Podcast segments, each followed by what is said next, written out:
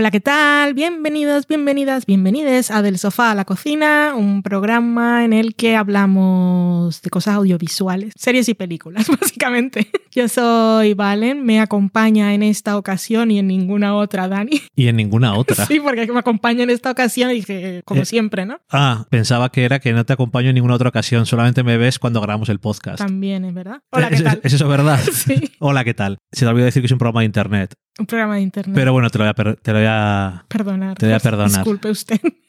Hoy vamos a hablar de una serie que vuelve y vuelve para acabarse, eh, que está eso muy de moda, es Barry, que vuelve con su cuarta y última temporada. Hemos visto cinco episodios, que la lista de Do Not Reveal del embargo es larga y bueno, tampoco somos nosotros mucho de revelaros las sorpresas y estropearos el viaje. Además, y seguro que ya hablamos de Barry cuando se acabe. Sí, así que realmente poco podemos contar del regreso de Barry porque los episodios ya sabéis que son semanales, así que solo podríamos hablar del primero. Y bueno, ¿qué tal Barry? Pues vuelve genial, vuelve fuerte, vuelve con las ideas muy claras, vuelve juguetona, experimental, sus ideas de, de la cabeza de Barry y mm, os sorprenderá, básicamente. De lo que sí podemos decir, podemos decir que Guillermo del Toro hace un cameo. Me han puesto una lista de tres cosas que no son consideradas spoilers en la carta de Bill Hader. Podemos decir eso, que Guillermo del Toro hace un cameo, Ujú, eh, se apellida del Toro,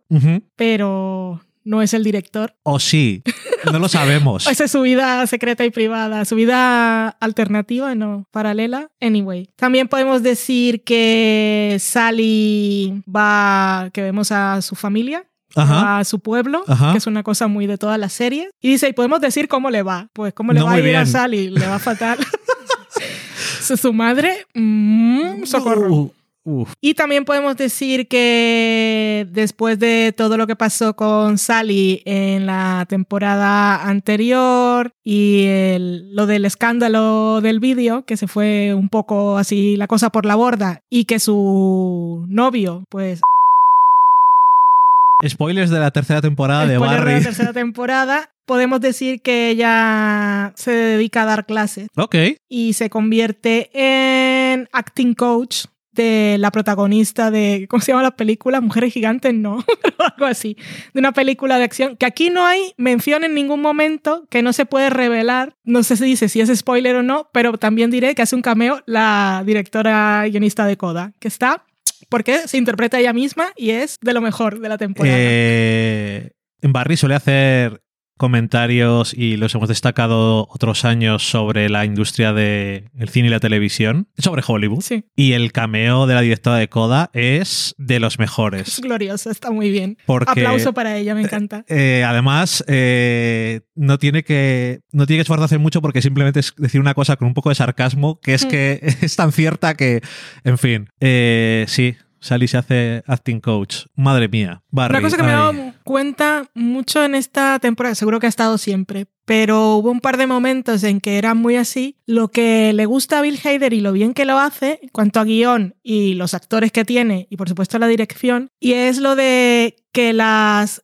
eh, el sentido, el conflicto y el control del personaje en una escena cambie. La escena empieza siendo una cosa y el conflicto del actor que tiene el punto de vista es una, y para cuando acaba la escena te ha llevado, o sea, ha hecho un viaje, como ha hecho tres cambios, que es impresionante. Me deja loquísima. Si recordáis cuando hablamos de la tercera temporada, yo creo que le hemos comentado que oyendo o viendo los comentarios que hacen después de cada episodio y demás, eh, Bill Hader habla mucho de en prácticamente en todos de cosas que han quitado, Hmm. que son o es muy fan tanto él como el co-creador de quitar lo que no está aportando Hmm. algo directamente. Entonces, todo lo que queda en la serie es fundamental, está rellenito de desarrollo de personaje, de trama o de lo que sea, pero hay de todo. Por ejemplo, la, la secuencia, me vino ahora, estaba diciendo esto, me acordaba especialmente de la secuencia de Sally cuando está dando su primera clase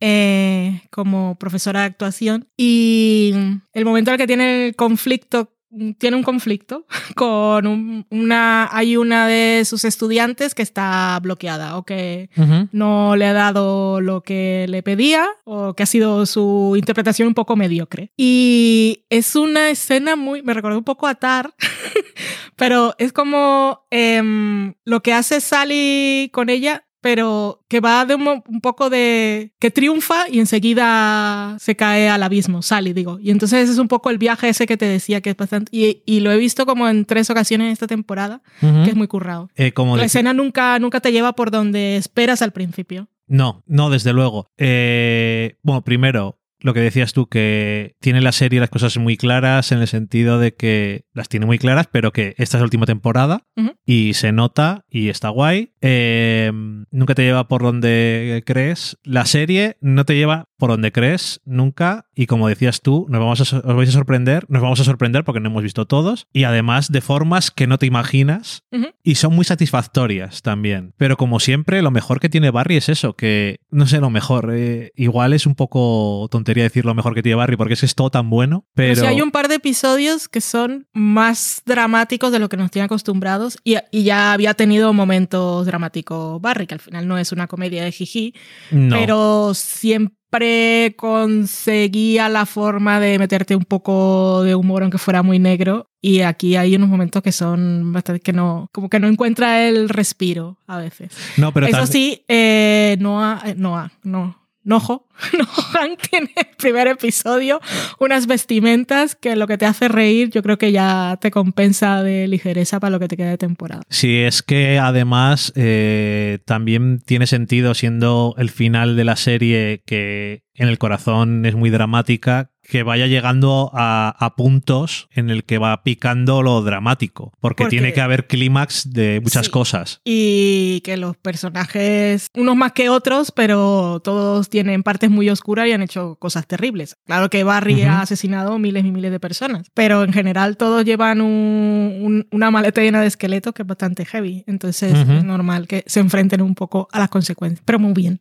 No, puedo, no podemos decir nada más que, que muy bien.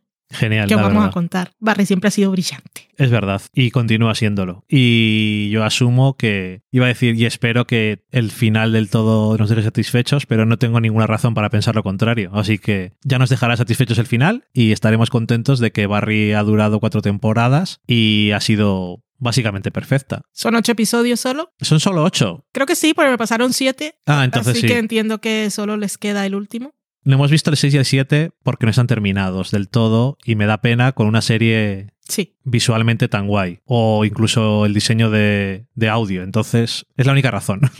Bueno, sí, y es que de verdad después te quedas ahí meses esperando el final. ya, pero los habría visto todos. Ay, no, pero me, me parece bien la fuerza de voluntad. Mm, También era muy tarde. Es que me di cuenta que tenía los screeners un poco tarde el sábado por la noche. Bueno, pero no tenemos que madrugar. Les habríamos visto. Seguramente. Pues ahí está Barry, que ya vuelve para despedirse. Eh, esa es una que si... Bueno, en realidad, si alguien está escuchando esto que estamos hablando del regreso a la cuarta temporada de Barry, es porque ya la ha visto. Pero si por casualidad alguien se le puso y le dijo, le dio pereza quitarlo y nos ha seguido escuchando, es una que es fácil recuperar porque son episodios de media hora Ujú. y temporadas muy cortas y compensa. Así que si sois una de esas personas, que sepáis que es una buena serie para tener en el cajón y recuperar cuando queráis. Adiós. Adiós.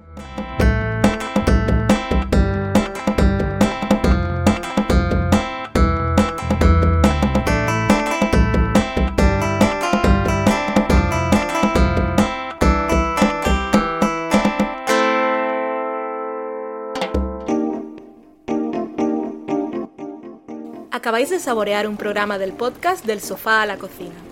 Para prepararlo hemos usado los siguientes ingredientes. Un Dani, una Valen y una licencia Creative Commons, reconocimiento no comercial compartir igual. Cuando tenemos los ingredientes, los picamos muy finos, los dejamos pochando en una sartén y cuando estén caramelizados, los mezclamos con la licencia Creative Commons, que, cuidado, no admite uso comercial de la obra original ni derivadas, que se tienen que distribuir con la misma licencia que la original, siempre citando a los creadores. Después de 10 minutos, condimentamos la mezcla con iTunes, iBooks, Twitter y un poco de Facebook. Si no encontráis las adecuadas en el mercado, buscad el nombre del blog.